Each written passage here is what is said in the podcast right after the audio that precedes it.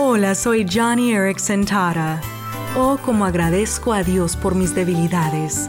De hecho, un amigo cristiano me dijo una vez, Johnny, las aflicciones santificadas son tus promociones espirituales.